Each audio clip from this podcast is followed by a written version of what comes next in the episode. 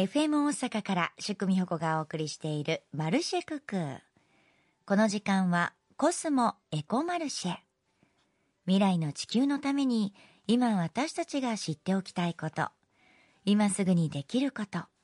そして今やらなくてはいけないこと。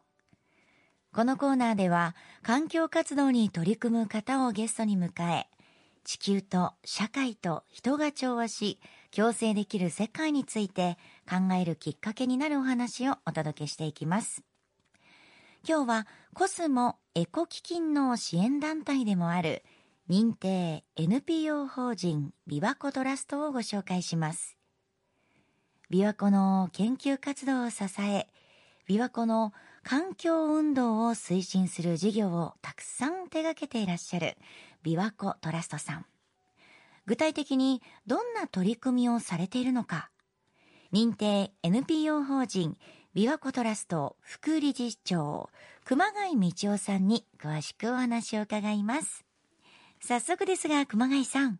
この琵琶湖トラストがいつ頃どのようにどういった目的でスタートしたのかというところから教えてください、えー、琵琶湖トラストはあ2008年に設立されまして2013年に認定を取得しました、えー、認定特定非営利活動法人でございます、えー、私どもはですね故障及びその周水域の環境保全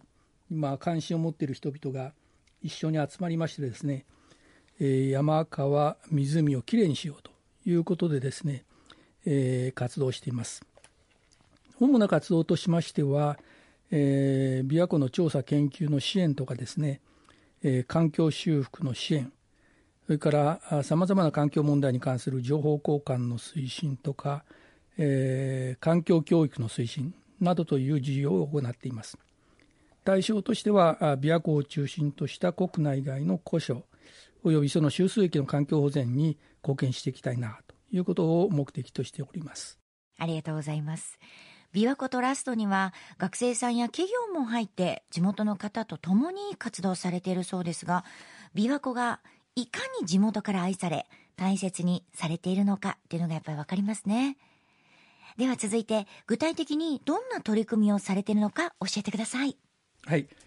えー、ビアゴトラストはですね、えー、設立当初からですね、えー、自律型水中ロボットタンタンというのがありましてですねこれとそれから湖の調査をする実験調査船発見号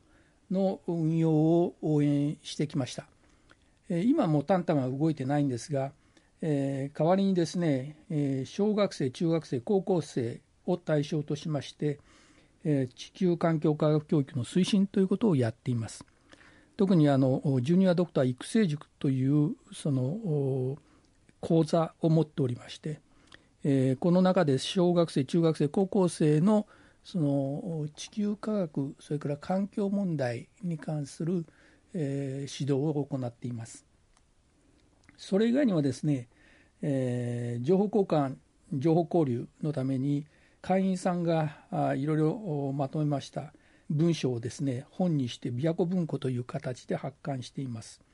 それから、えー、どうしてもですね、えー、そういう環境を守っていくためには技術的な力をアップしなきゃいけないということでこれはまあ企業さんとも協力しながらですね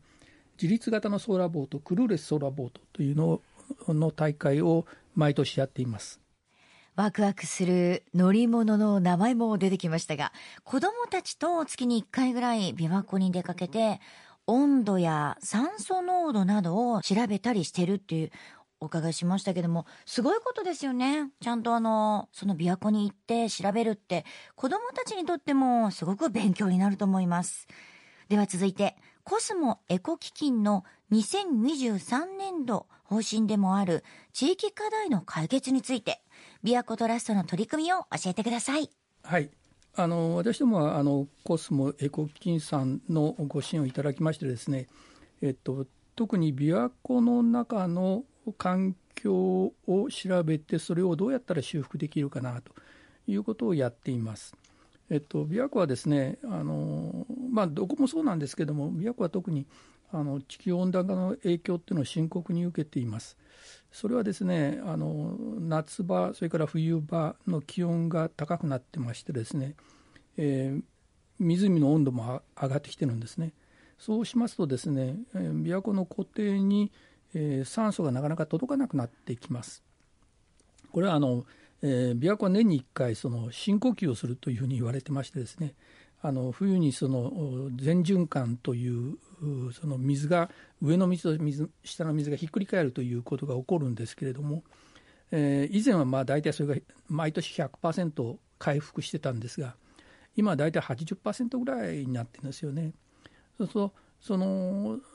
そういうふうにして酸素濃度が減っていきますとですね、えー、琵琶湖の湖底に住んでいる生物っていうのはほとんどが固有種琵琶湖にだけしかいない生物なもんですからこれらの数とかですね種類の数それからその個体の数が減ってきています。